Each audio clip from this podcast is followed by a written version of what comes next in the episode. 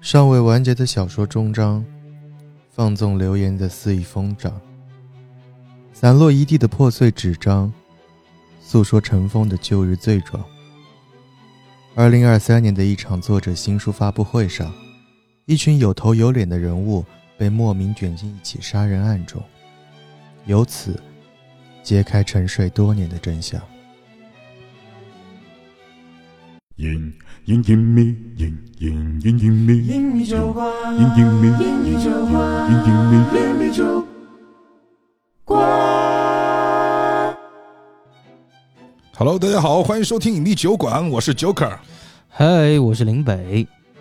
和听众我，啊洋洋，刚刚有点手忙脚乱，今天又是我坐在 DJ 台前面，我刚刚就不知找不到哪个钮，就是声音哪个是哪个。我刚刚好像就是刚才那一段，我不知道需不需要剪辑。就是老人在玩 DJ 台，对，老人在玩 DJ 台。老人可怜的老头是吧老人在尝试新鲜事物。对对对对，今天对对对，是是，那就就就你怎么说我都是对对，因为今天就是就是李阳跟我发了，就是也不是说发脾气，就抱怨到现在，因为就不小心给我拖过来，是我没有啊，你没有，我超级想录的，啊是吗？什么意思啊？对现在在这里什么？就拿起话筒之后就什么想借着这个想变了一个嘴想借，着媒体的力量网暴我是不是？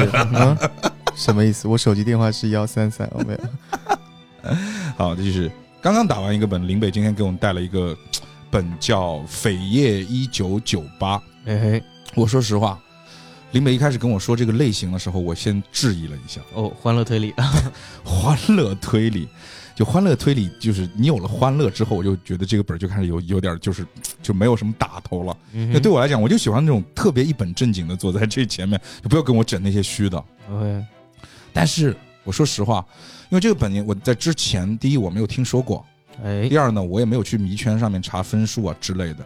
我是打到一半的时候，我上了迷圈，我想查一下这个本到底别人给他打几分嗯哼然后结果你们猜是什么？是，没有分儿。哎，哦没有呃，分，评分人数不足，算冷门吗？嗯，没有算最新的新本。哦，就是很新才导致没有评分。呃，对，这个本到了，大概到店里不超过一个礼拜多吧 OK。OK，但这个本我说实话，就是说你现在要我给他去打一个分的话，真的会在七点六到七点八，嗯，上不了八分。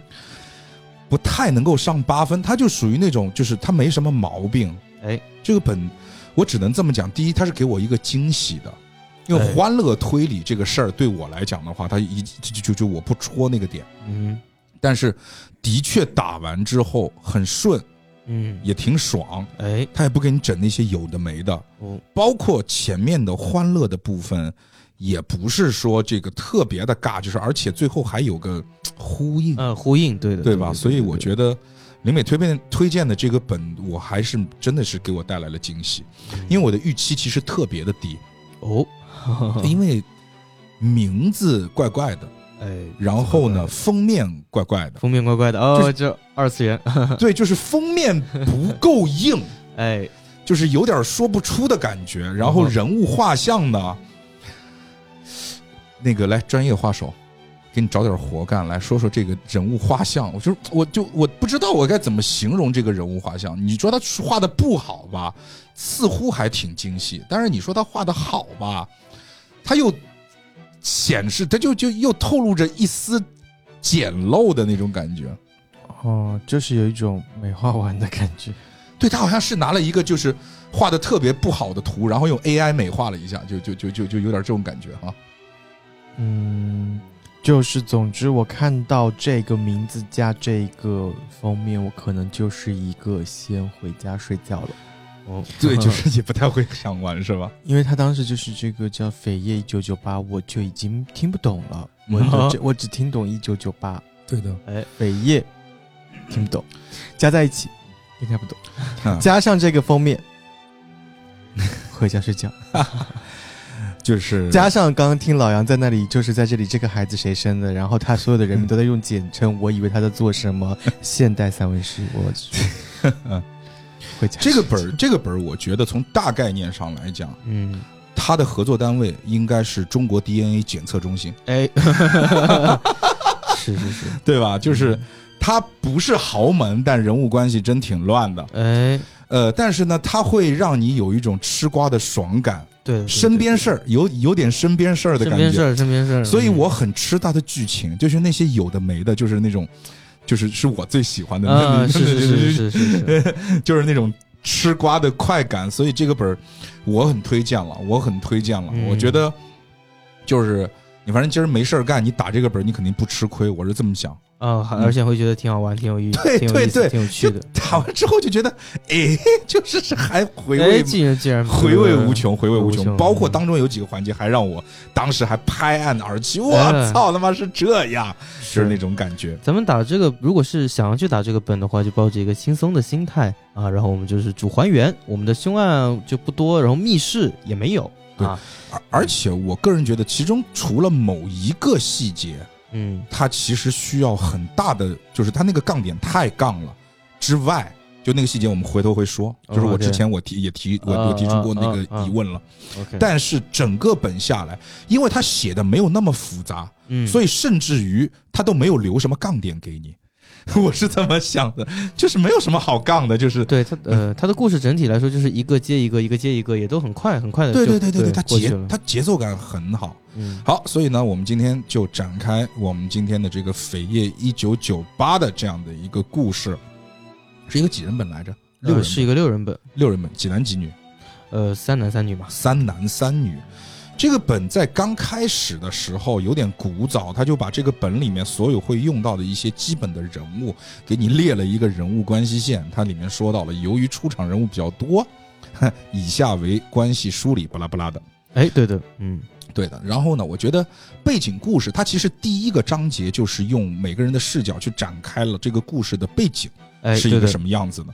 我拿到的那个角色呢，就是这个名字，我一看也是我不会打的本儿，功高盖主男主编 啊正义，正义，哎，功高盖主。哎，其实他这些都挺挺挺有点二次元的，比如说什么，还有一个叫杀伐果断男社长嗯。赵延平，啊，哎，帅气迷人男作家柯宇，嗯，哎，然后女女神里面就是博学貌美女作家梦瑶，哎，聪慧过人女秘书陈思，嗯。然后最后一个哎女实习曲诗诗，嗯。OK，然后呢，我就站在我这个正义的这个视角来展开一下我们的背景故事，而且基基本上大家的背景故事只是从不同的视角，其实讲的是差不太多的一个故事。呃，对相对比较简单，那我来说说吧。这个背景故事是什么？第一呢，这个故事发生的第一个背景在一九九八年，因为它哎这个本儿也是叫《扉页一九九八》嘛。是的，然后一九九八年，一九九八年呢，在这个地方呢发生了一件比较大的事情，也是一个公共事件。这个公共事件是什么呢？我们所有人其实都跟一家出版社有关系。这家出版社的名字呢叫兆丰出版社。嗯我们每个人呢多多少少都在这个出版社里面任一定的职位。哎，然后在一九九八年的时候呢，我们这个出版社出版了一本小说，叫《犯罪者的独白》。犯罪者独白没有的啊。然后呢，是一个笔名叫麒麟才子的一个小说家写的。嗯这本小说呢，其实就是帮助我们这个出版社就盈利了很多，而且这本小说本身哎质量就非常的好，所以红遍大江南北啊。哎但是呢，在这本小说出版了之后，因为这个小说家这个麒麟才子啊被爆出啊，这个叫私德有失哦，就是这个人的道德有点问题，嗯。而且还有一个更重要的事情，就是哥们儿洗黑钱。哦洗黑钱。这些嗯。丑闻被爆出来之后呢，这本小说的编辑和相关负责人呢就被业界封杀，然后呢，这个麒麟才子从此以后就没有了音信。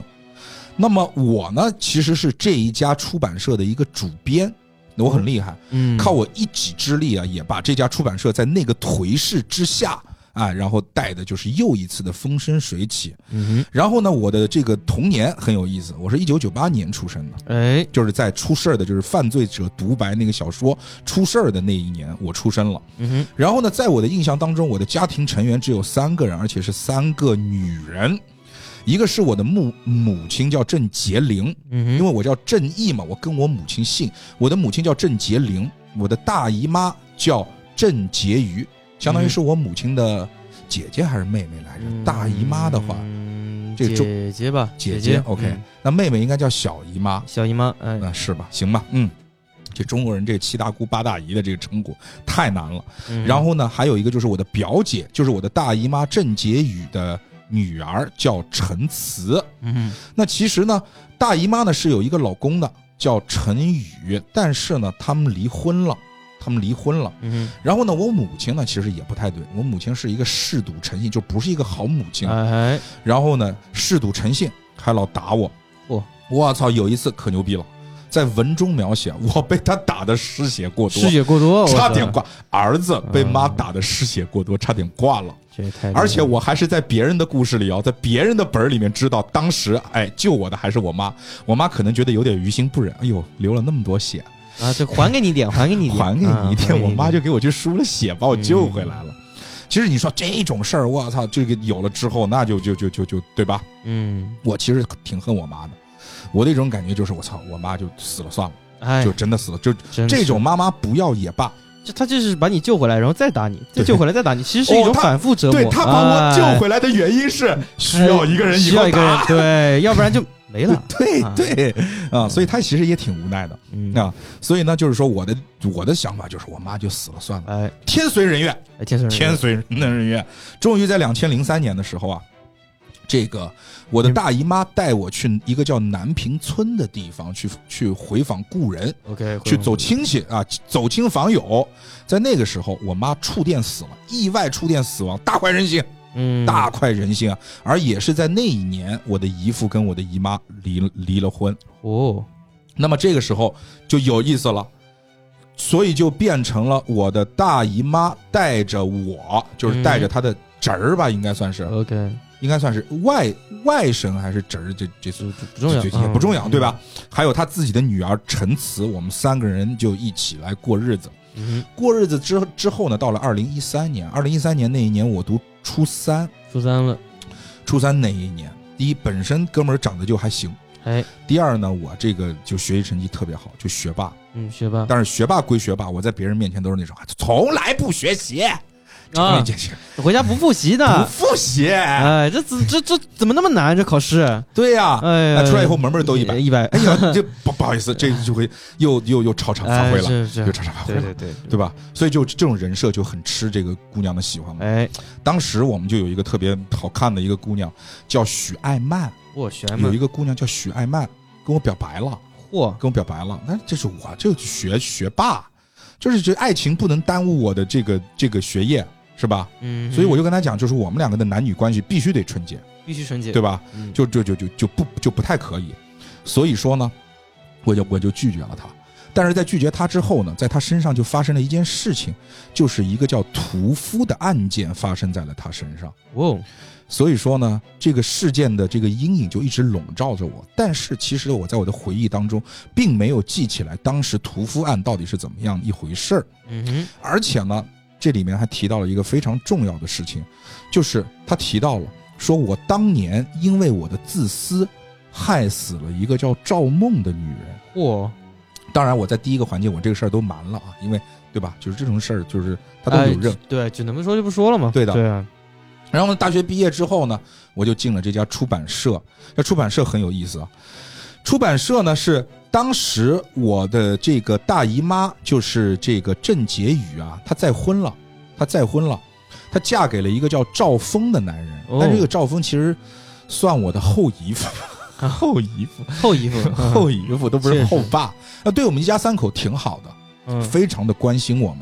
我大学毕业之后呢，也进了赵峰他管理的这个出版社对的赵峰出峰就叫赵峰出版社，对 赵峰管理的赵峰出版社。哎其实这字儿不一样，也挺巧，是吧？嗯，然后呢，其实我的妹妹也进了赵峰出，呃，不对，姐姐。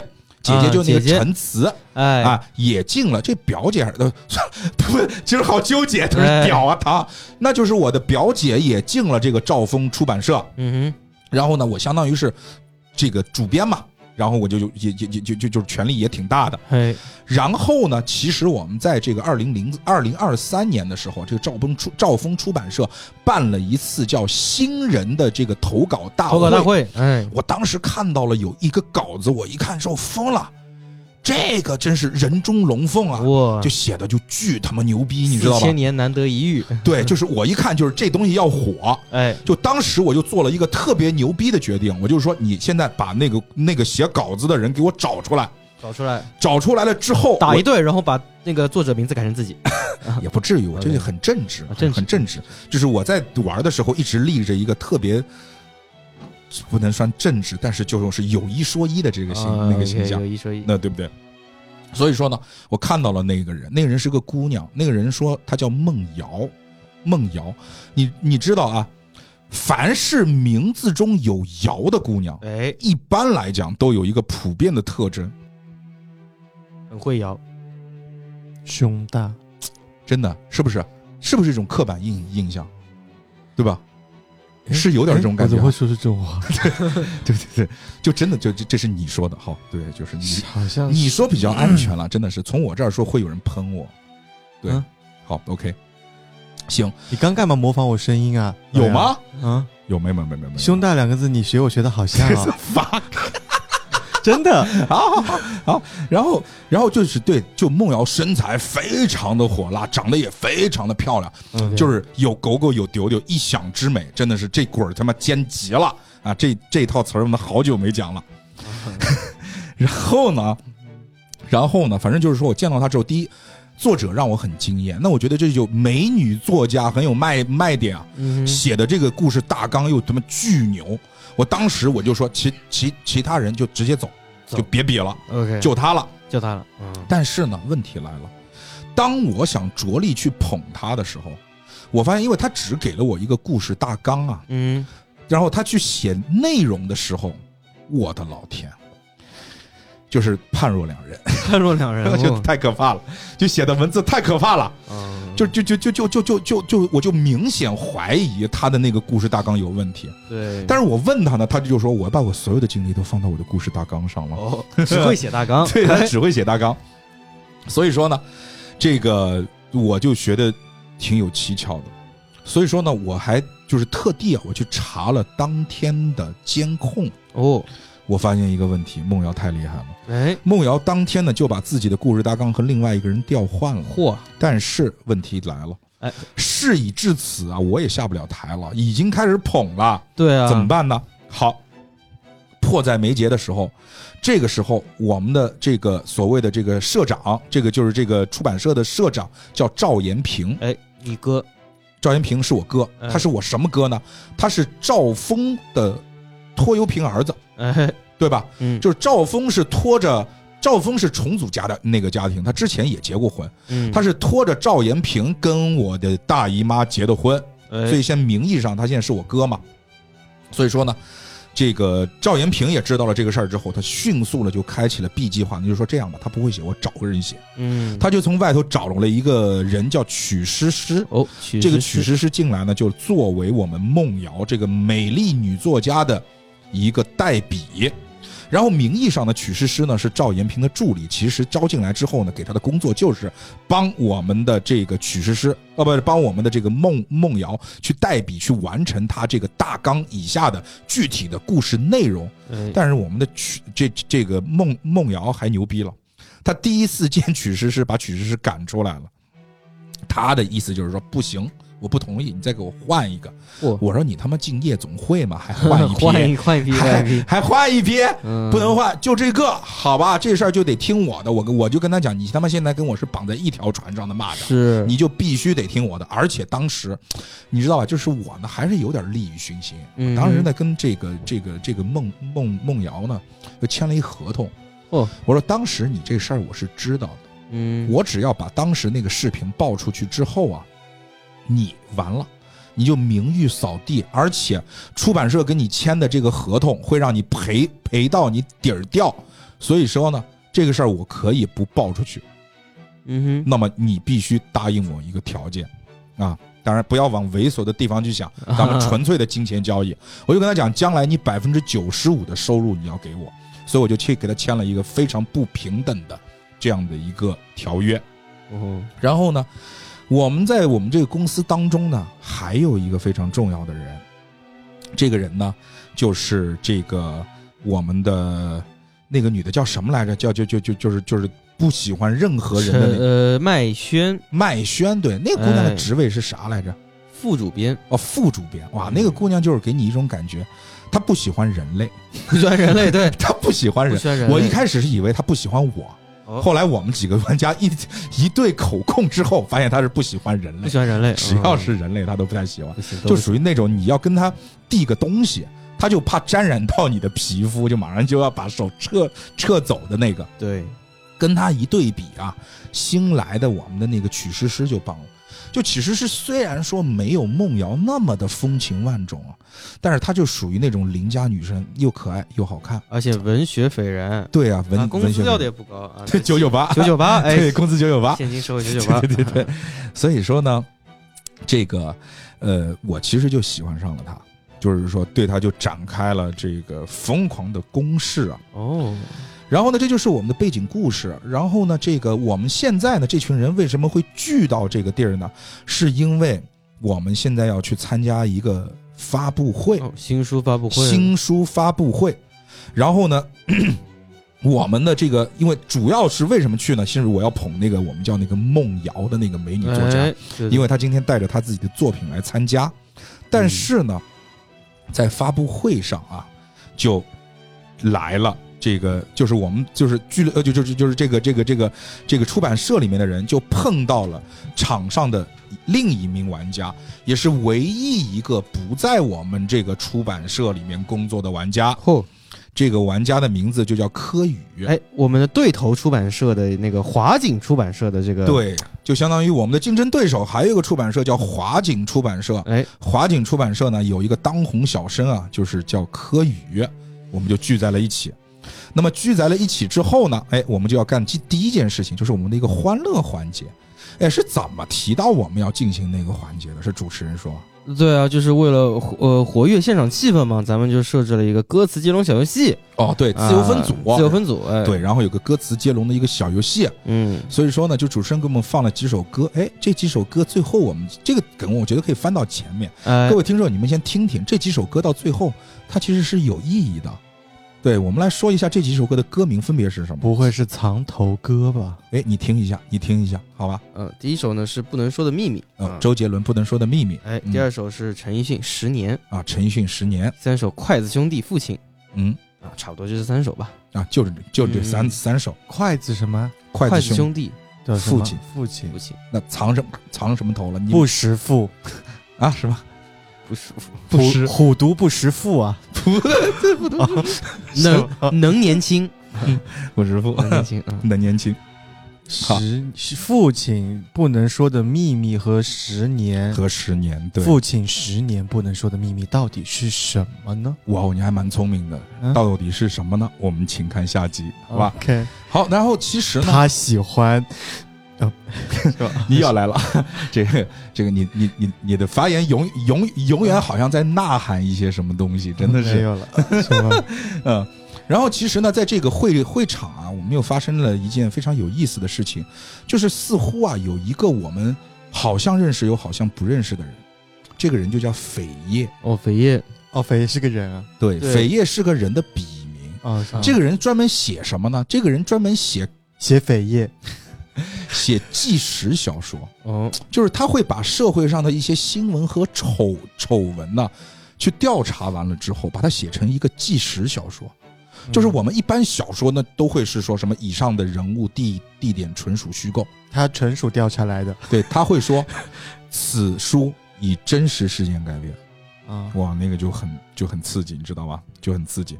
你看《哈利波特》他还有改编吗？还是他直接就是照写？你看《哈利波特》的时候，前面出来一句话：“此电影以真实事件改编。”哦，哇，你会不会觉得就很可怕？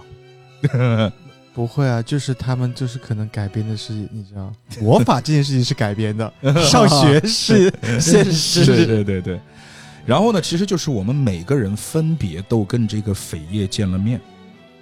跟扉页见完面之后呢，警察就把我们当场的这六个人全部带走了，全部带走了。然后呢，说有个人死了，有个人死在了我们跟扉页见面的那个杂物间当中。哇，嗯嗯。好，在这个地方，我觉得我漏说了一点，我们再补充一点。我觉得这个东西也是很有趣的，就是他之前还安排了一个撕逼小环节，哎，撕逼小环节就是我们在这个我们进行了那个歌曲什么接龙这个猜词儿大赛之后啊，嗯还有一个小小的撕逼环节，吃瓜小环节，对哎吃瓜小环节，就是说了。这个他说这个，比如说他会翻出来一些线索，说我性骚扰那个谁曲诗诗啊，哎对，我哪儿性骚扰了？人人家那是正常的爱的表达，对吧？把我这理解成性性骚扰，就真是嗯，哦，比较厉害的就是那个谁了，那个柯宇柯宇，哎对，你这柯宇那个，哎被包养，对的，因为柯宇写了一部小说叫《霸道女总裁爱上我》，哎而坊间现在传闻呢，那个可以做柯宇母亲的年纪的那个，就是那个叫华什么社。华景华景出版社的这个女社长，的女老板、哎。女社长，嗯，跟华语之间，呃，跟跟跟跟跟柯宇之间就关系就不一般，哎不一般，还看到他亲他，亲他哇哦，真是，就是当时我就夸了。其实你知道，就是刚你记得吗？就当时在谁亲谁啊？女社长亲他，女社长亲那个年轻的小鲜肉哦。华呃这个呃柯宇，亲哪里呢？哎你哎怎么问的问题跟我一模一样？我当时就问亲哪里？因为亲这个意义就是你知道，如果他万一是跪下来亲他的手背，对对，这这其实也不对啊，对不对？然后，而且我当时我也就跟柯宇讲了，就是我在玩本的时候，我跟柯柯宇讲，好选择，想得通，我就喜欢你这种想得透的男人，嗯对吧？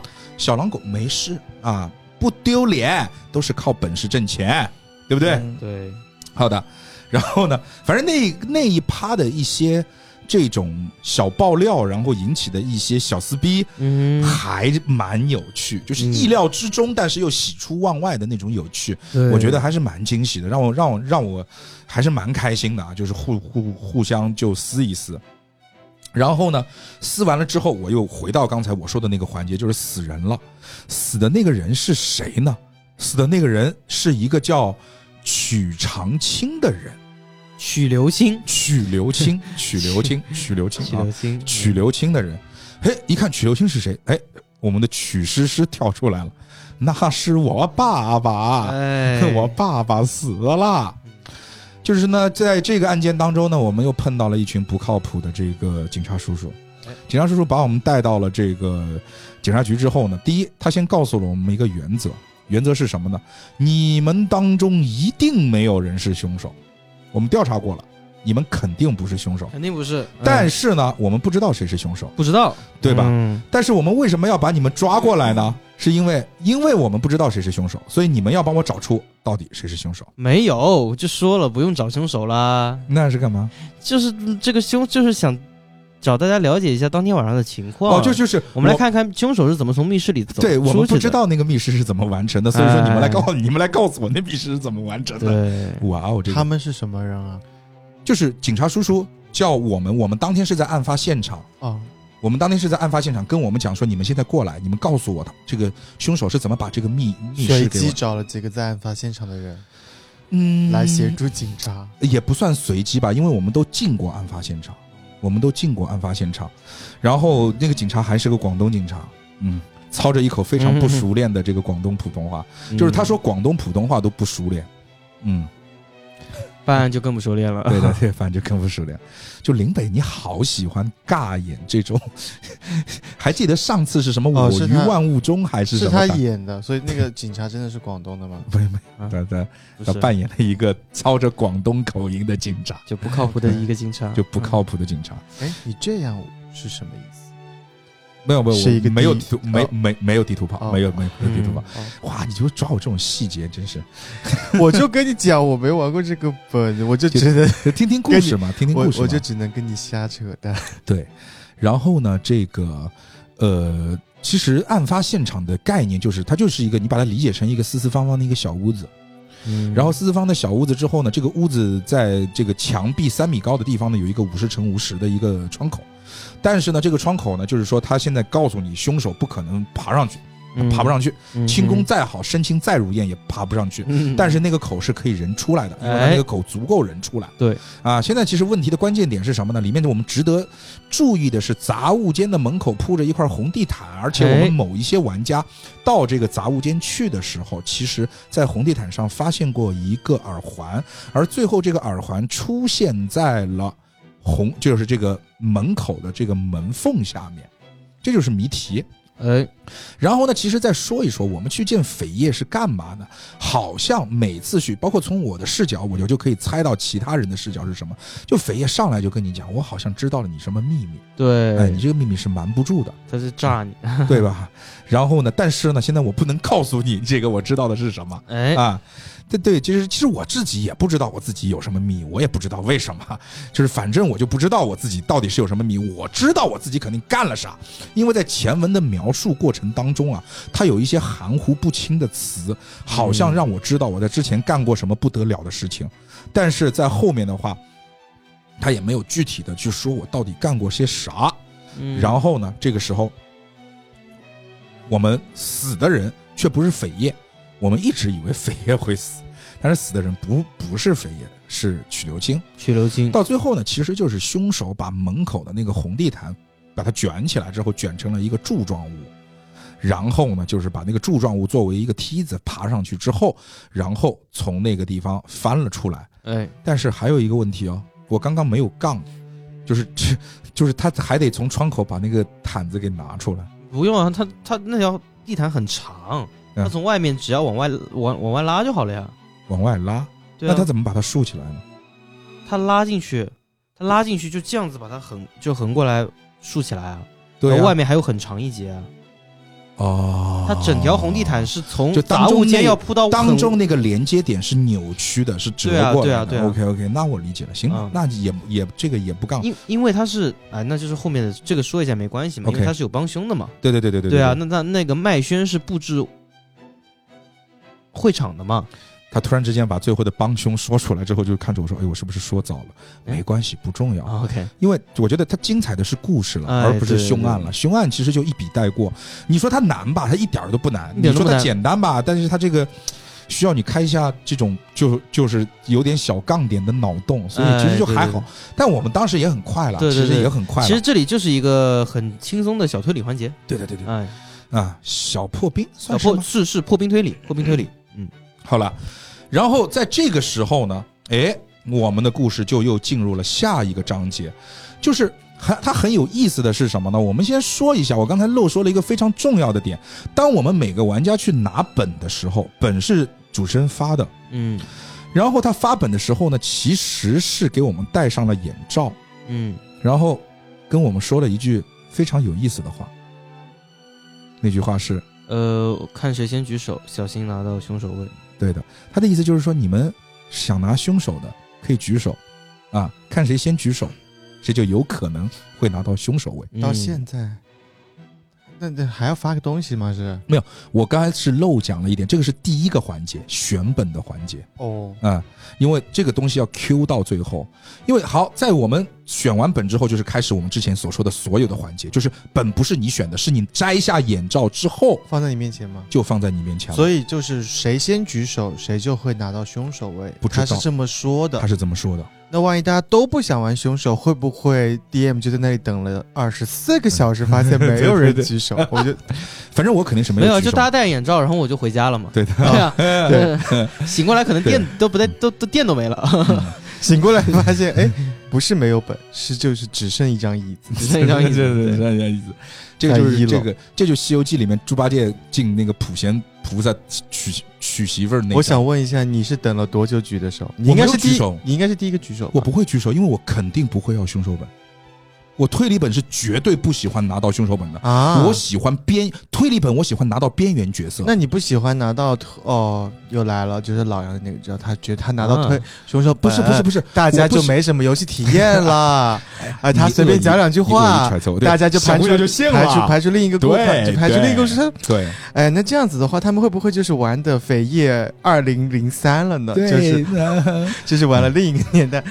但是，哎，李阳，你记得就是说，之前你带我那个乌鸦馆的时候，我很感谢你发给我那个角色，那个角色就是其实就可以不用看本，也可以不用分享。嗯我忘记那个人是谁了，就乌鸦馆里面最边缘的一个角色。嗯，啊，你感谢自己吧，好像是选的，这个角色是大家选的，是吗？是吗？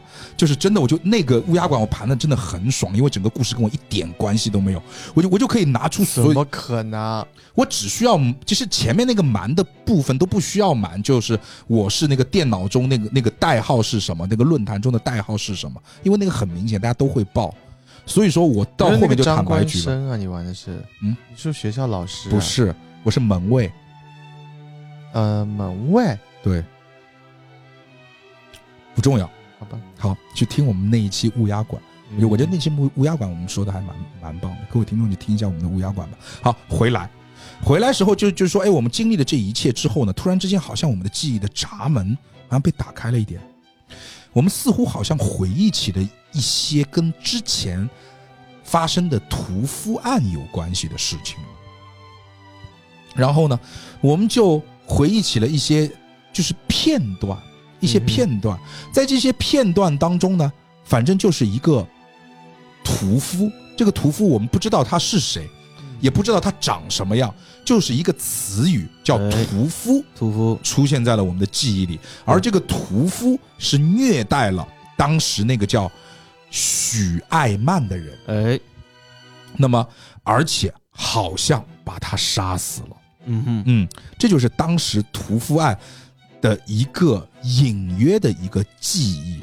那么这个时候，我们哎，DM 就告诉我们，我们这里其实有一些记忆片段是需要我们去认领的。对的，那么当时呢，我们就也是也是拿到了一堆记忆片段，开始认领谁是就是哪一段是符合谁对屠夫案当时的一些模糊的印象对得上的，都是一些只言片语。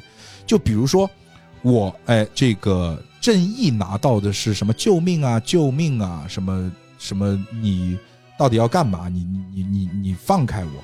然后呃，另外一个人的说法是，那么其实我们就可以带入，就是屠夫嘛。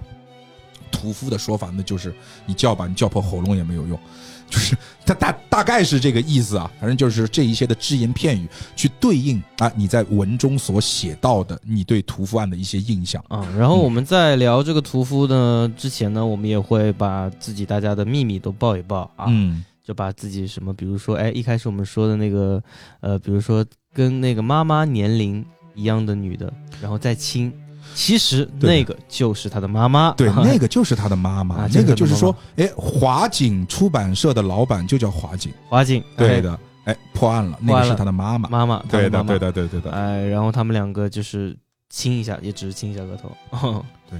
哇！我刚开始我就想说，他其实是不是就是他妈？对他就是哎他妈，我忍住了。对的。忍住，然后包括呢，这个我们也知道，呃，我们的梦瑶她有一个姐姐，她有一个姐姐，姐姐死了，然后他们家族呢好像有一个遗传，就是对这个呃烟尘过敏。对，然后在我们梦瑶这里也有说过，他的姐姐跟他年龄相差非常大，对，年龄相差非常的大。然后呢那其，实她姐姐是因为烟尘过敏死掉的。嗯，然后呢，这个我们的曲诗诗，哎啊，曲诗诗呢，就是说他爆出来，他其实根本不喜欢我。不喜欢本不喜欢我，对，不喜欢他，在我的记忆当中，我操，真的是舔狗本，就属于那种那种啊，你有了孩子没关系，我跟孩子姓。他说我没有孩子，我只有一条狗，没关系，我跟狗姓也可以，就是那种舔狗，就是说我抓住曲诗诗的手，说我喜欢你，曲诗诗说你放开我，你再这样我就叫性骚扰了，然后我还要跟他表露露真心，到最后过程没有写，只写了一个结果，说我觉得曲曲诗诗默认了，啊，我一看就不对劲吧。我一看就不对劲嘛，我操，这个曲诗是有男朋友，没跟我讲。有男朋友，曲诗的男朋友就是那个什么柯柯宇，柯宇，柯宇也不想对外那个公布，因为柯宇好多女粉丝。对的哎，而且呢，我们的这个我的姐姐陈慈啊，她也没好到哪儿去，我们家舔狗基因，哎，哎，他也陈舔，喜欢那个呃柯宇，别说那么好听，舔啊柯宇，舔柯宇，舔柯宇，哎呦，就是直接五十万拿出来，哇，柯宇那个书销量要冲五十万，走，对，就是哎给给柯宇刷票，给对面给对 给对。对给对对头的那个公司刷票，对那五十万还是他妈的坑了我们公司的，哎，，对，挪用公款，是，对，哎。柯宇也不是什么好东西。是吧？嗯，虽然说那个女的的确是他妈妈，但是她暴力倾向，哎，家暴男，家暴女的，哎，，对他是个家暴男。哎，好，那么这些黑料爆完，我们也知道了之前只言片语的一些跟屠夫案有关系的事情之后呢，哎，我们突然又遇到了一个人，就是我们在惶恐不安的离开警局回家的路上，突然之间就一阵睡意涌上心头，我们就昏昏睡了过去。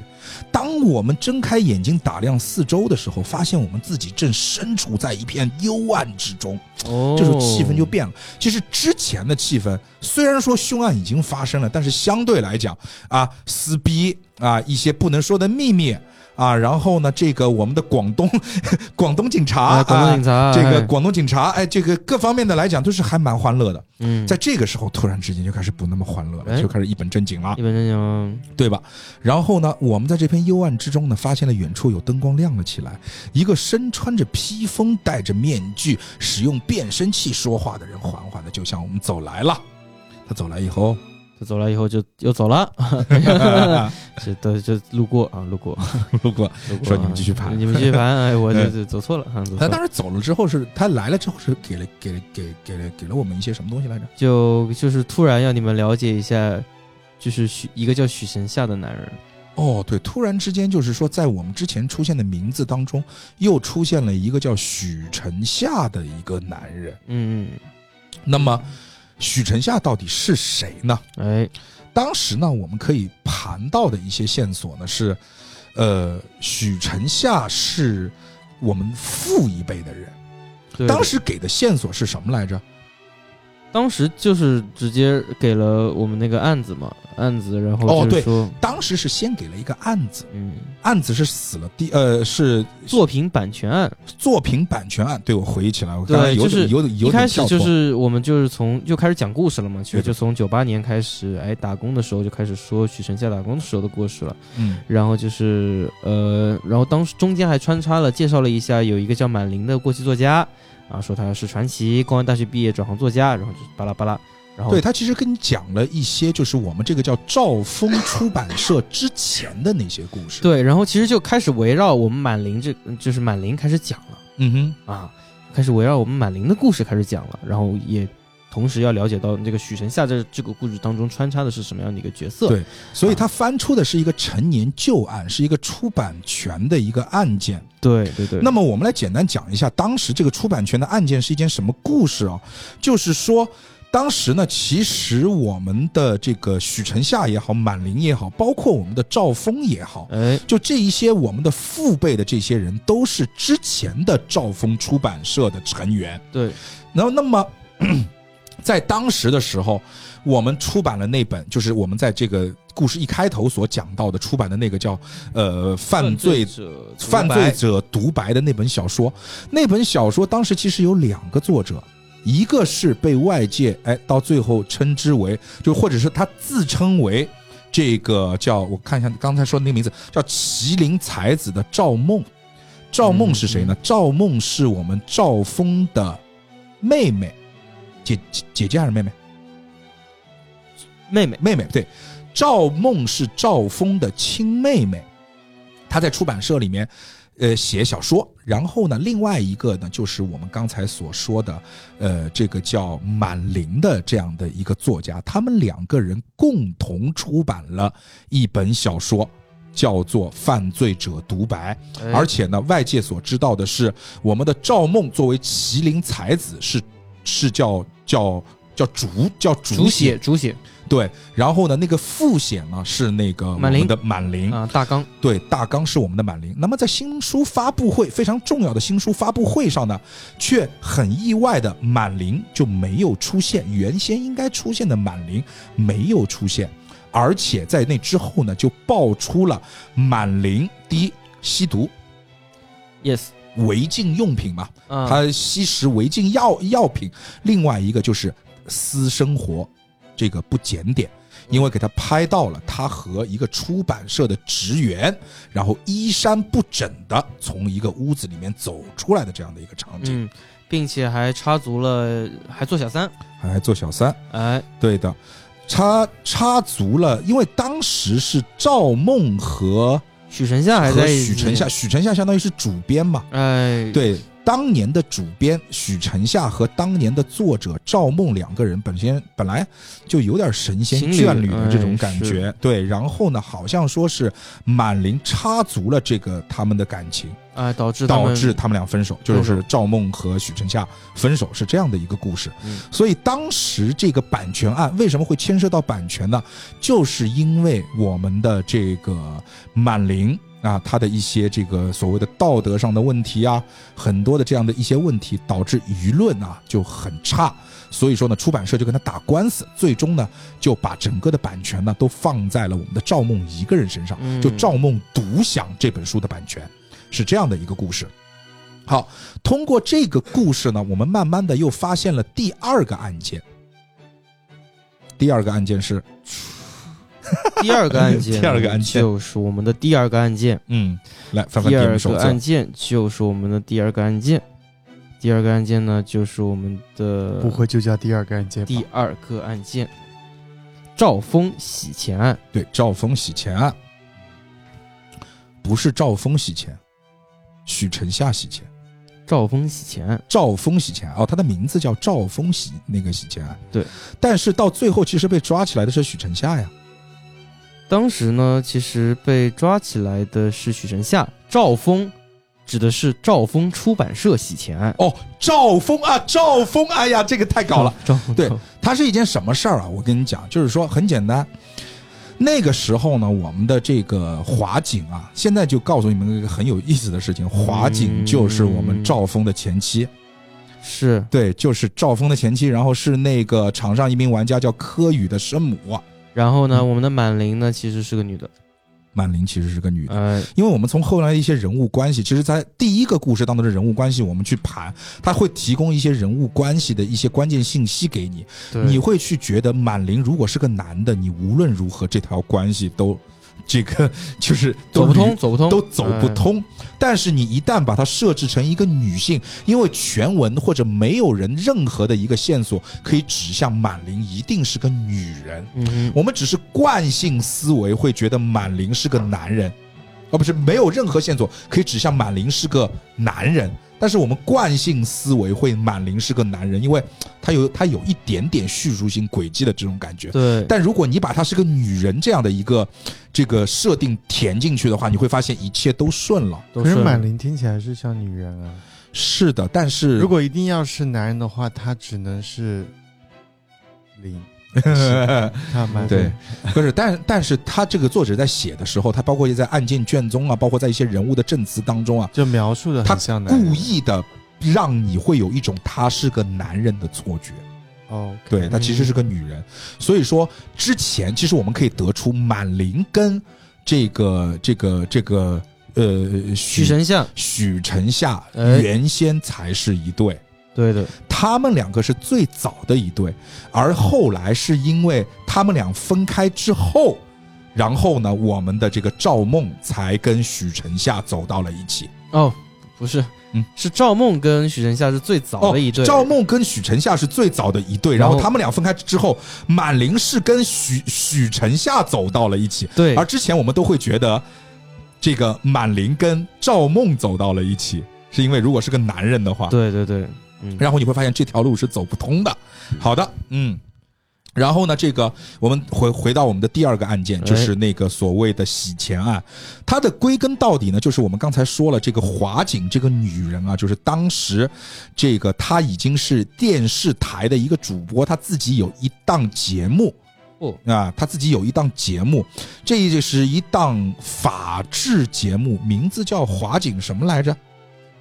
华景带你说法，随便是对，就就就就就咱们咱们就把它想成叫华景说法吧。华景说法，对的，这档节目呢，其实，在某些人的视角当中，我们可以得知，它是这个中午一点钟开播，然后到两点钟结束。结束之后呢，会给你放个天气预报，而且是一档直播的节目，哎，哎，专门说一些法治的有的没的。但是呢，当天呢，就相当于他在节目结束之后啊，他说他两点半的时候给我们的许晨夏打过一个 BB 机，就抠过他。嗯，然后许晨夏给他回了电话之后呢，就从这个某个地方来到了这个电视台和他碰面。来到这个碰面之后呢，他就觉得不太对，因为之前他收到一些消息，就是有一些洗钱的消息，所以说呢，他又判断。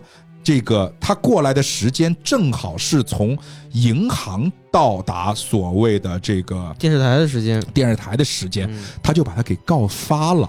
嗯就告发了，理由也很牵强，但是无论如何是把他告发了。那么警察去调查的时候呢，发现的确在两点半的时候，有一个人，有一个人，他到过这个银行，鬼鬼祟祟的转出了一大笔钱，而且在转出钱之后呢，他还打了一个公用电话，就是他接了一个 BB 机，然后打了一个公用电话。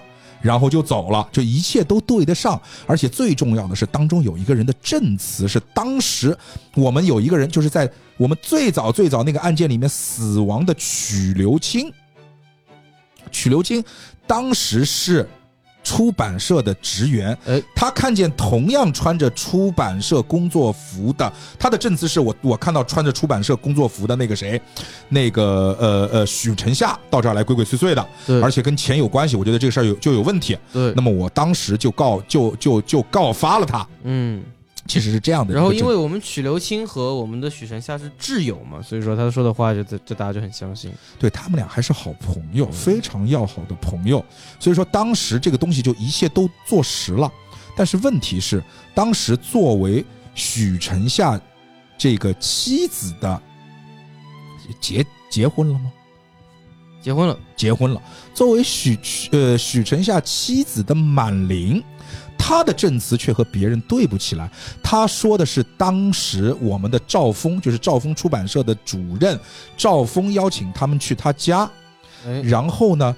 他进了之后，因为他们家那个时候没有装电视，那个时候年代还比较早，一九九八年的时候还没有装电视，嗯，所以说呢，这个他看到了这个赵峰家有彩电，就觉得很兴奋，在那儿还看电视。他说他是看完了整个一期的那个华景说法之后，我们的赵峰就接了一个 BB 机，然后呢，哦不是我们的这个许晨夏接了一个 BB 机，然后呢用赵峰的大哥大回了一个电话以后就出门了。嗯，那么这个一切好像又对得上了，但是问题是，他接的那个 BB 机，那么这个故事就变成了那个两点钟的时候，许晨夏接了一个 BB 机，先去了这个银行干了那个洗钱的坏事儿，嗯。然后两点半在银行干完坏事儿之后，又接了这个华景的一个电话的 BB 机，嗯。给他回了电话之后，又去了电视台，是整个这样的流程，但是从来没有一张任何一张线索里边是写到了我们的许晨夏其实是接了两通 BB 机。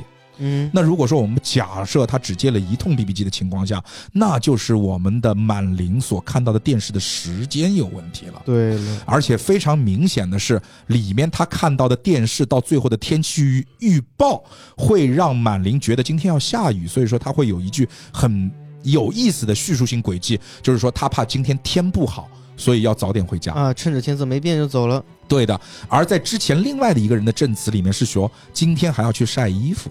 哎，是我们的郑婕妤。对，郑婕妤啊，嗯这个好，在这个时候呢，我们再说一下，当中有一个细节没有说没有忘记说了，就是我们的郑洁玲，就是我这个正义的母亲，就是那个赌鬼女人。这个赌鬼女人在上一次案件当中呢，她是作为狗仔记者拍到了我们的这个所谓的满玲，哎，他从某个屋子里面出来，跟什么男人呐？对对对，工作人员对跟工作人的人员衣衫不不整啊，等等的。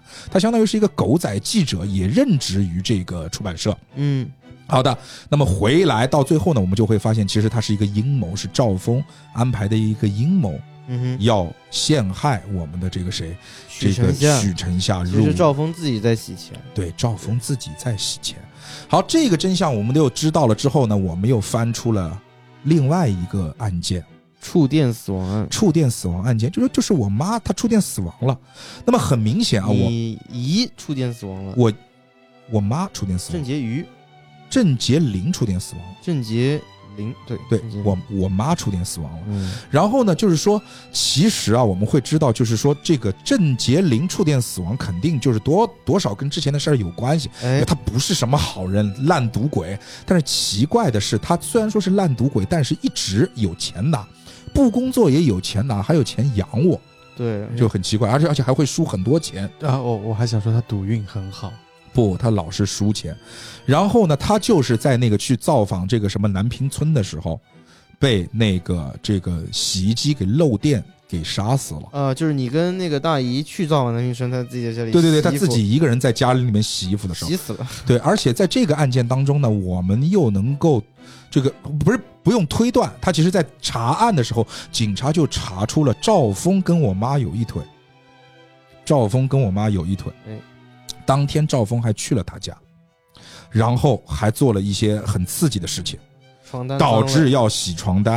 哎那也就是说，我们可以判断，我妈妈是那天去洗床单的时候，然后漏电而死的。对，那就有人在洗衣机上做手脚呗。对但是问题是，他说了，洗衣机上所有可拆卸的部分全部都落满了灰尘，肯定没有人拆过洗衣机。是嗯，那他会不会拆的是不可 拆卸的部分呢？我们所有的答案都猜过了，当时这个还有点难。但是我看到了当中有一个细节，他说这些这台洗衣机是五年前买的，而五年前那这个案件所发生的时间是二零零三年，而五年前就是当时发生了很多事情的一九九八年。嗯，所以说，其实在这里我们可以看出，到最后我们可以盘出郑洁瑜和郑洁玲这两姐妹其实也有问题，她们两个本身就不对付，不对付的。不对付呢，而且她们都喜欢上了同一个男人，就是赵峰。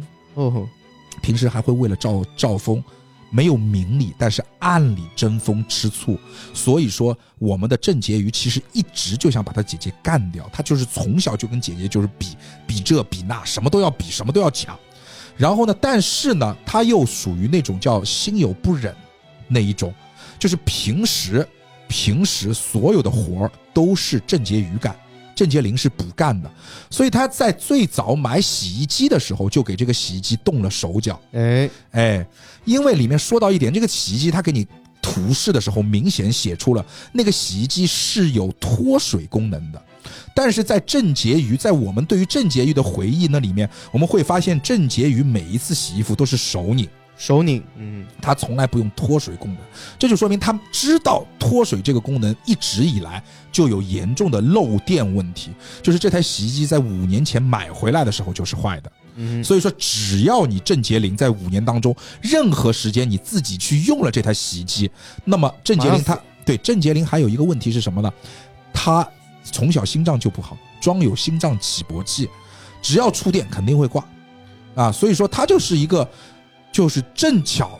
也不也不一定算是正巧了，也是因为你走了之后，他必须要在这里会碰到洗衣服的这样的一件事情，对的，算是巧合，再加上预谋，导致了我们郑洁玲的死亡。是，那么，这么又盘出了这样的一个人物关系，我们就会发现赵峰和郑洁玲也有一腿，也有一腿，而且我的这个生父到底是谁，又开始有点存疑了。存疑了。好，那么接下去的案件呢是什么呢？接下来啊，我们就会听到一份从这个麦轩电脑里面啊找到了录音了。哎，录音里面就说啊，你到底跟就是麦就是录音里面就会赵峰就会在那里说，你到底和陈陈宇给我戴了多久的绿帽子？嗯，对，然后我们的这个呃沈沈华锦啊，他就会说啊，这什么你只只允许你出去玩吗？啊，我不自己不能出去玩吗？啊，那我这个只能告诉你，龙和凤当中啊，只有一个孩子是你的嗯。啊，然后什么生父都不同。对。啊。其实我们沈华锦呢是有三个孩子的，一个是沈赵华景就是我们刚才说的华锦啊华锦嗯，然后就是第一个是赵延平，肯定是。对啊，就是说，其实这个时候是这样，就是这个时候就到了这个里面比较有意思的一个环节，就是说我们要进行最终的人物关系复盘了。嗯因为现在人物经历的一系列的故事七七八八，大家都大概都知道了。但是呢，我们都会发现，就是大家好像爸爸妈妈到底是谁，就有点小问题了。题而且包括我们的曲流清啊，曲流清在最后一段故事当当中也承认，当时他其实调换了孩子，因为他现在就是曲流清，相当于有一个女儿叫叫叫叫曲诗诗嘛，就是我嗯场上的玩家，但是他没有妈妈。这个女孩到底是从哪儿来的？曲秀清说，当时其实在当天有三个女人同时生产，哦，一个是华锦，一个是满玲，另外一个是我们的这个呃杰林，杰玲呃郑杰玲，嗯这三个女人同时都生了孩子。那么，所以说这三个人当中的孩子到底谁是谁的，我们就开始盘了。到最后呢，我们就会盘出一个非常有意思的结果，就是，呃，我们大概说说吧，就是说我们在第一次盘的时候，我们会盘出什么样的一个结果？其实第一次我们就会得知沈科宇，嗯、是华景和陈宇的孩子。就是陈对沈科宇是沈科宇其实是这个赵峰的前妻沈沈华景，沈华景，然后出轨了。陈宇，出轨了这个这个那个谁，我姨妈的前夫，哎我姨妈的前夫，对的。对，然后生下的孩子，嗯，然后赵延平就是华景跟赵峰生的。对，赵延平相对比较清楚一点，他是场上一直以来身份就很明确的，因为他的年纪，我们其实场上五名玩家都是一九九八年生的，只有他比我们大三岁，所以他很明确是沈华锦和赵峰这两个原配之间的这个孩子。那还有就是我们之前提到过屠夫案的死者许爱曼，对，许爱曼我们，也可以得知他是沈华锦和赵峰生的。对，他是许爱曼是，呃，这个沈华锦和赵峰生生的孩子，然后最终被这个呃曲刘清，对，被曲刘清抱走了，被曲刘清偷走了，对的，所以他们家从小的时候，曲曲刘清带走的是曲诗诗嘛？哦，曲刘清带走的是曲诗诗，你说的是玄曼。许爱曼，哦，许爱曼，对对对，许爱曼是哦，对，许爱曼名义上是这个许晨，许晨什么？许晨公呃不是 累了，太晚了，已经十二点多了。呃，许晨风，哎，是突然失忆，突然失忆，突突然失忆。许晨夏，许晨夏，对在这里提醒各位听众，嗯。工作要适度，要注意休息，不要像这个就是这边这位主播一样，就是啊，深就是更半夜，工作狂是吧？晚上十二点还把大家留留留下来录音，特别是在五一假期。嗯在，剧本杀店的五一假期，各位听众，今天是剧本杀店的五一假期，周可真的不是人。OK，啊，我就接我接我接受你的控诉，但是我接我我下次还是这么会做的。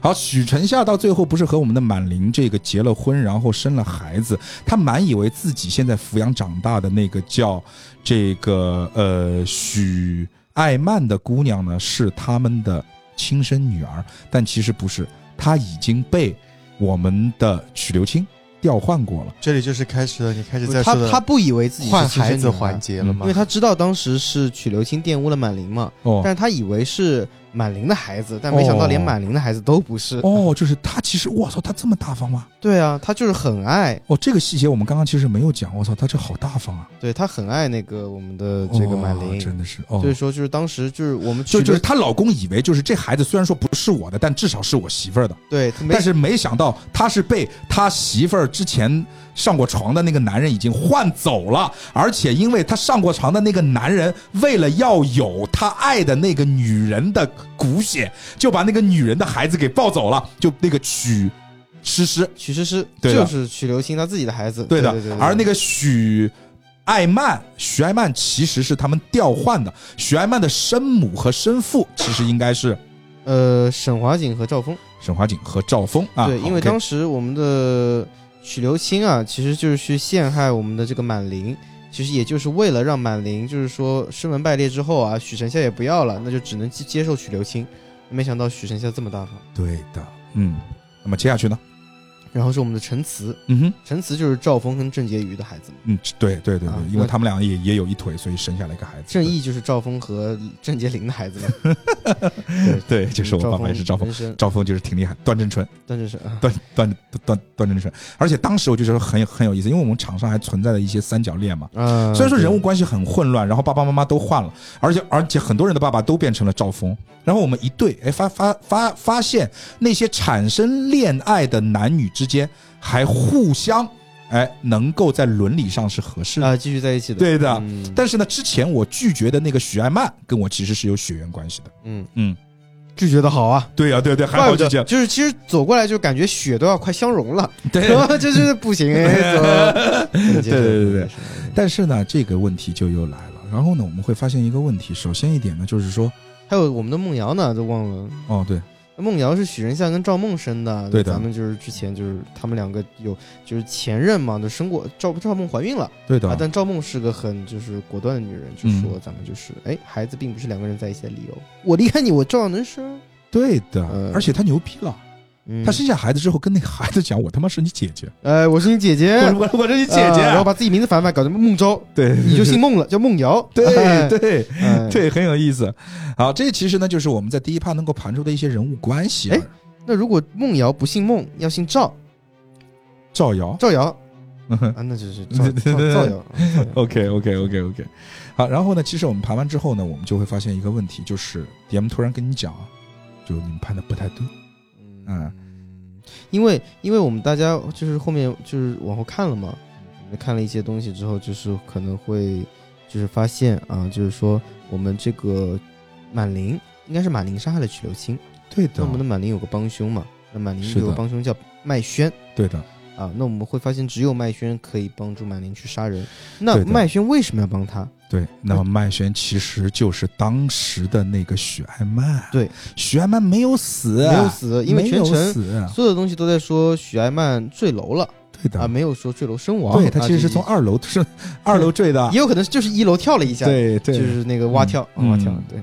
然后就是，反正就是，而且我们还知道，我们的这个许爱曼曾经遭受过校园暴力，被柯宇打到那个左耳膜打穿。对的对的。然后呢，那我们的这个麦轩其实每天都是习惯走在别人左边啊，嗯所以说他经常用右耳去听声音。对的，对的，因为当中呢，其实到最后呢，我们还发生了一个火灾的案件，导致了我们在最后其实发现会有一些问题。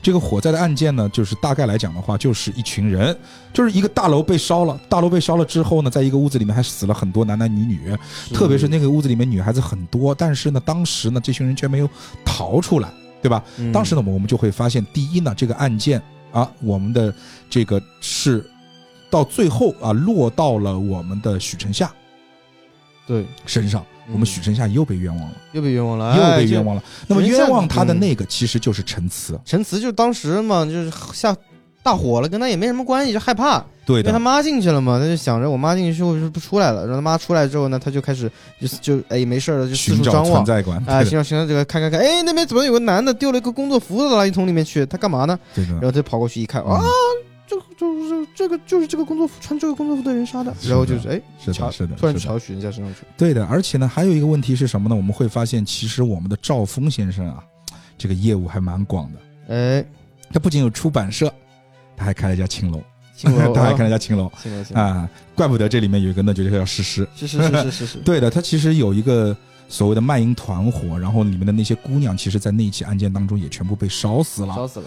啊。然后呢，这个被烧死的原因呢，好像就是在楼道里面有一些什么东西挡住了那个逃生通道，哎，哎，导致了大火，这些人也没有这个最终的逃离。啊，有一些什么奇形怪状的石头。对的，对的，对的。嗯，那其实到最后呢，就是说我反正先告诉大那个大家，就是最后的人物关系是不对的。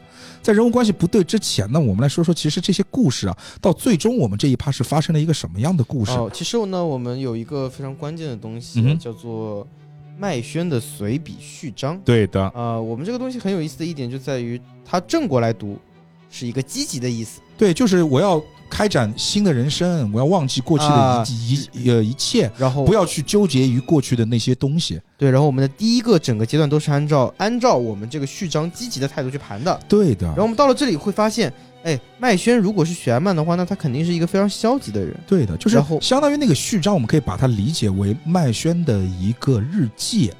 但是呢，我们把他日记的内容反过来读之后呢，它就变成了我要弄死你们所有人，哎，我要复仇我，要复仇。就复仇的开端开始了，所以就正过来读，反过来读，就是完全不同的两种方法，很有的意思。对的，而且呢，在这个时候呢，其实他为什么要复仇？那么当时这个屠夫案到底发生了什么事情？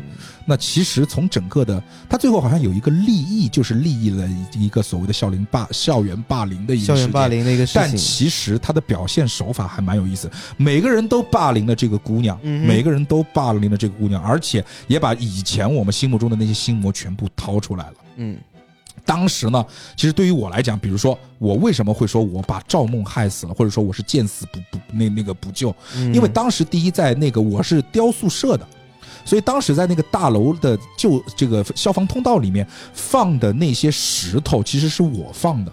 嗯啊，我就开玩笑说，我一直在追求艺术的过程的当中，我觉得我的艺术无处摆放，所以说 我拿那个地方来摆放我的艺术。嗯但是呢，那个时候来了一个中年女人，说你这些破石头放在这儿干嘛？我当时就很生气，老子这是艺术啊！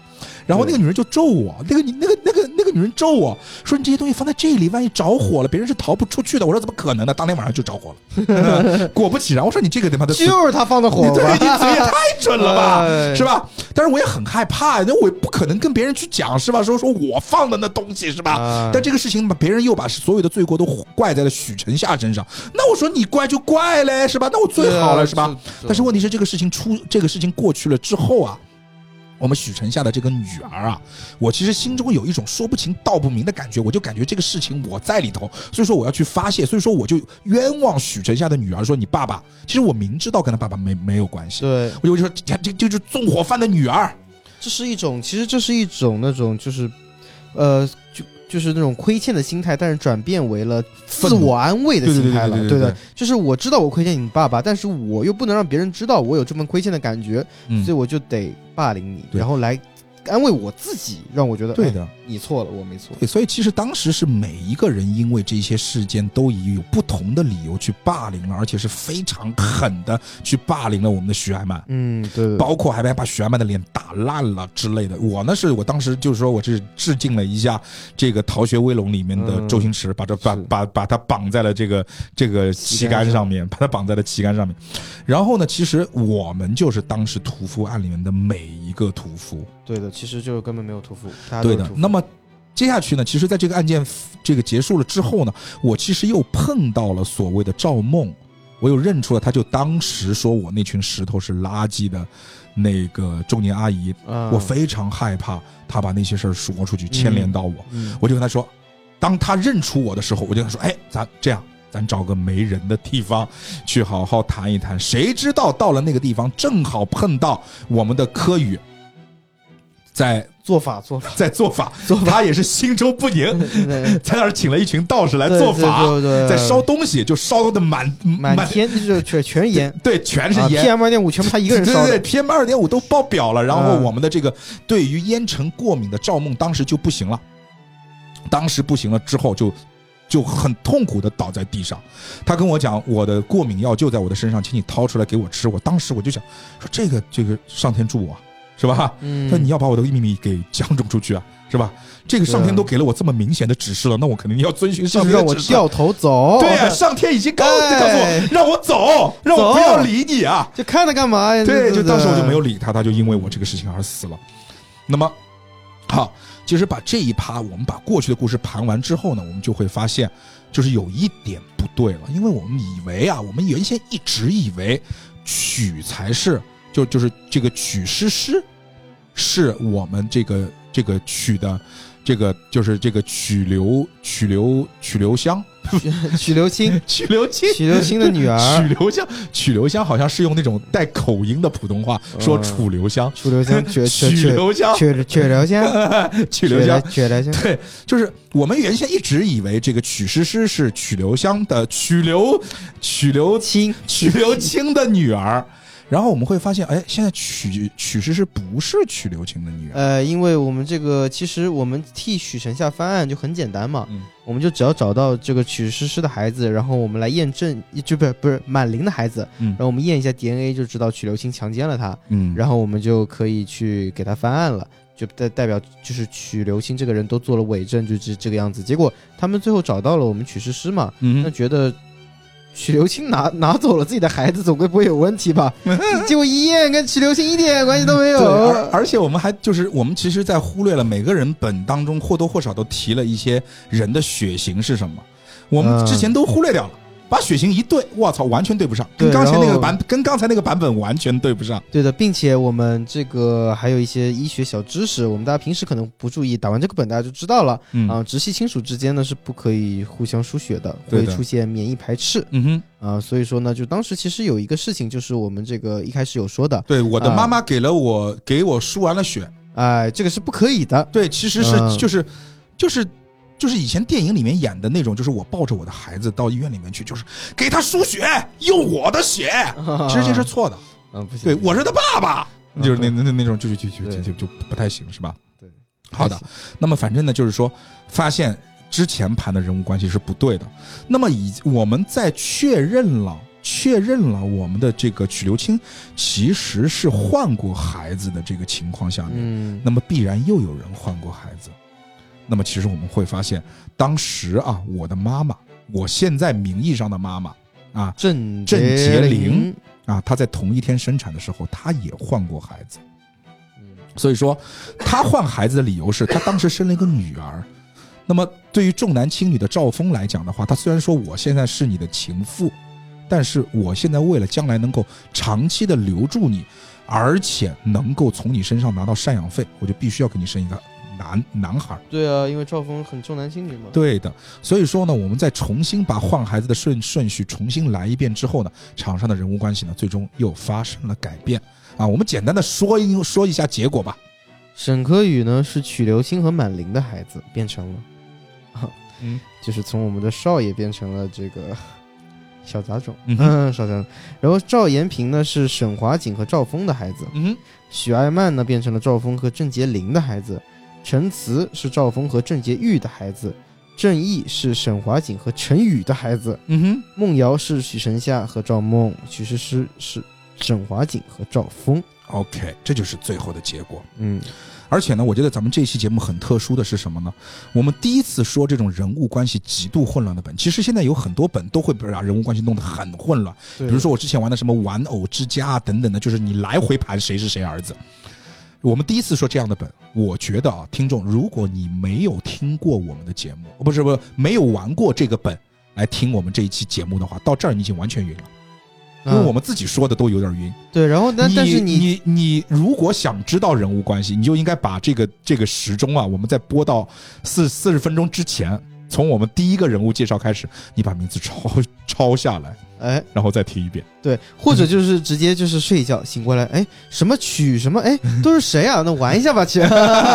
呃就是听到这儿，你再重新去玩是吧？呃但也不合适了，你一一玩就恍然大悟，恍然大悟，就恍然大悟了呃。我觉得咱们这个七个，一共七个人，这里面出现了二十一个名字，这一下记不住。但是我真的是觉得啊，就就是说这个本，如果你是没有玩来听我们这来听这个本的，你如果听到这个地方，我真的很强烈的推荐你再倒回去。这个节目真的可以，我们这期节目真的可以听两听两遍，嗯，嗯，倒回去以后你做一下笔记，再重新听一下我们的这个节目。然后你就会发现，其实真的很有意思。嗯就是因为我们因为时间的原因，我们不敢把每个人之间的人物关系线给你一条条的捋得非常的清楚。但是你只要记下来，通过这些人物关系之间的变化，你一下子就会觉得这个本很卧槽，在人物关系上面很卧槽。哦，然后就重点，哎，那就可以给他们来个谜题嘛，嗯就那个换孩子的谜题，对，更卧槽。对他们是怎么换的？呃，换孩子呢，其实是我们的这个沈华锦。当天生产有三个孕妇，一个呢是沈华锦，一个呢是郑洁玲，还有一个呢是满玲。啊，那满玲是因为失血过多送到医院啊，然后她是就是晕倒了，然后生完也不知道自己孩子是男是女。满玲不知道自己的孩子是男的还是女的。然后我们沈华锦生的一定是龙凤胎，沈华锦生的一定是龙凤胎，然后我们这个郑洁玲生的一定是个女的。对的，所以说呢，我们郑洁玲想要把自己的女儿换一个儿子过来嘛，嗯对吧？那他换一个儿子过来，肯定要有我们的这个赵峰的血脉嘛，所以他就跟赵峰的这个龙凤胎里面的龙换了一下，嗯他把龙换到自己手上来了，然后把没有，其实我觉得你不用再往再再往下说了，因为你刚才报最后一趴人物关系的时候，各位听众，如果你倒回去听，已经知道了最后的答案是什么，对吧？最后的答案是什么？而谜面是什么？请问他是怎么换的？哦，那就是说我们呃郑郑杰林他换过，嗯，换过啊，换了几次不知道对的，啊。我们取刘青也换过，对的，换了几次不知道，但是呢，他是拿想要拿到自己的孩子嗯啊。我们取刘青是想要把自己的孩子换，就他是把自己的孩子换到了沈沈华景的凤这里，然后把凤给偷走了。嗯哼，啊，就变凤从此就变成了赵氏孤儿，就赵家遗落在外面的女儿，对的。然后就变成了我们许留换清的孩子完了之后，当中有一个女孩被抱走了，被抱走了，就是我们在那个沈华景的龙凤胎里面，到最后凤的那个职位，就是那个那那个位置被抱走了。呃，空缺了，对对空缺了。这就是最后你再听一下我们之前报的最后的那个人物关系，嗯你再去想想这个这道题该怎么做。对，然后呢，郑洁玲其实就是想要一个儿子，嗯然后那并且呢，龙凤胎一定得是龙凤胎嘛，反正就是这样子。对的，还蛮有意思啊。我觉得就是说，真的大家可以把这个东东西当一道题目。当时我们做的还蛮欢乐，还蛮开心的。所以呢，我觉得这个本关键好的一点是什么呢？他人物关系如此复杂，但是背后的动机啊，都是自圆其说的，就是很顺，呃，很清晰，对，动机很顺，很顺。没有什么很牵强的动机。没有，就是就是你只是会觉得我操，原来是这样，但是这个原来的这样其实很合理，包括他换孩子的一些动机啊、理理由啊，非常合理。每个人自己是怎么想的，都能够自圆其说，这就是这个本我觉得在人物关系处理上非常好的，而且他不是那种什么所谓的富贵之家怎么怎么样的，只是在几个人之间因为一些爱恨情仇，而最后把最后的矛盾和所谓的冲突点都集中在三个女人一起生孩子这这件事情上面，嗯，所以做的非常的有意思。对的，对的，所以说这一趴也是一下子让我感觉这个本它在被用烂的这种人物关系谁是谁爸爸这件事情上面还做的挺好的，啊、所以说呢，这个本到最后其实那么他还给你来了一段这个所谓的沉浸啊，就是是相当于是是是是最后的结果到底是什么？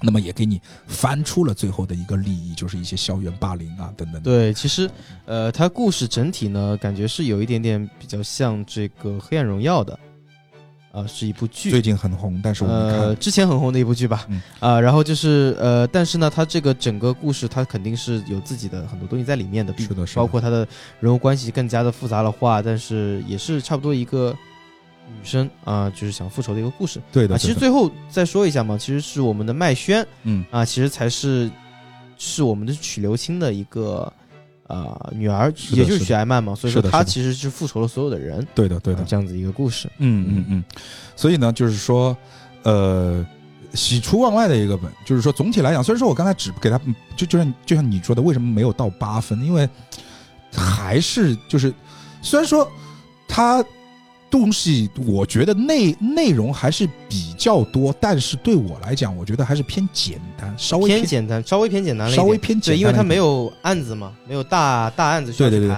但是很奇怪的是什么，你知道吗？哎，我在打的过程当中，每一个环节其实我们过得都挺快的，对的。而且我有一种今天我们可能三个小时、四个小时就能打完的感觉。但是哎，哎，我打完以后一看还是五个小时，还是五个小时，哎，这哎，这个本就就就就很奇怪，就很奇怪不知不觉五个小时，就是这样的感觉。就是嗯我觉得每一个环节过得都挺快的哎，这个就是有一点，就是我们经常讲的叫丝滑，丝滑，还是蛮丝滑的。它每对，它不个点都会让你觉得，那怎么还在这？对对对对对对对。嗯而且他到最后翻出来的时候，我们再重新盘一遍人物关系的时候，他没有给你再来个大还原，他给你做了一个微调，而且那个微调很合理。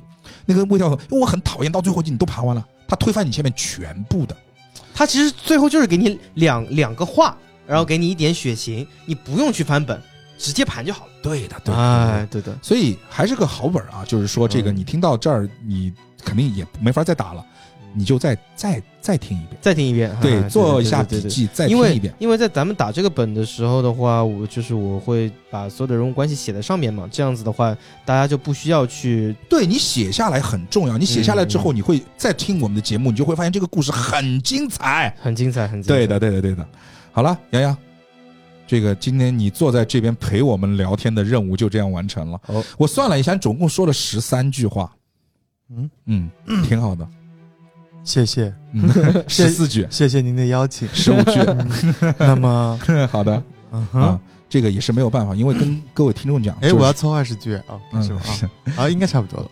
也是跟听跟听众去讲，就是说这个真的也是希望，就是说你们的支持是推动我们这个往下走的非常重要的一个点，因为他们现在都很讨厌我，我就我因为我现在啊，都什么？谁谁谁会讨厌你？啊是嗯好，怎么会？对，因为就是说我比较就是在他们非常非常忙的时候，你看现在其实已经超过十二点了，非常晚了。嗯今天林北带了两个本两个本，啊，然后这个洋洋在店里面闲了一整天，你给我死！我带了一天的本。你 带了一天的本啊。嗯 OK OK，所以大家都非常的累，然后我也是刚刚打完一个本啊，对，然后我我还好，因为我对我来讲是娱乐了啊，然后那个还把他还把他大家留下来，然后一起录音，呃，我也是希望就是说各位能够就是说给我们真的是多点赞，然后多转发，然后多评论，然后给我们在评论区留下一个五星好评，让更多的人可以看见我们的节目，让更多的人可以看见，我们不能说我们有多努力吧，至少我们呃很诚恳，不然的话，各位听众，老杨会半夜十二点敲响你家家门，强迫你听，不准睡觉。如果你不怕的话啊，就是我是背后灵是吧？好，那么今天的节目就到此为止，检查你的床底，各位听众。啊，谢谢各位，谢谢各位，拜，拜拜拜。拜拜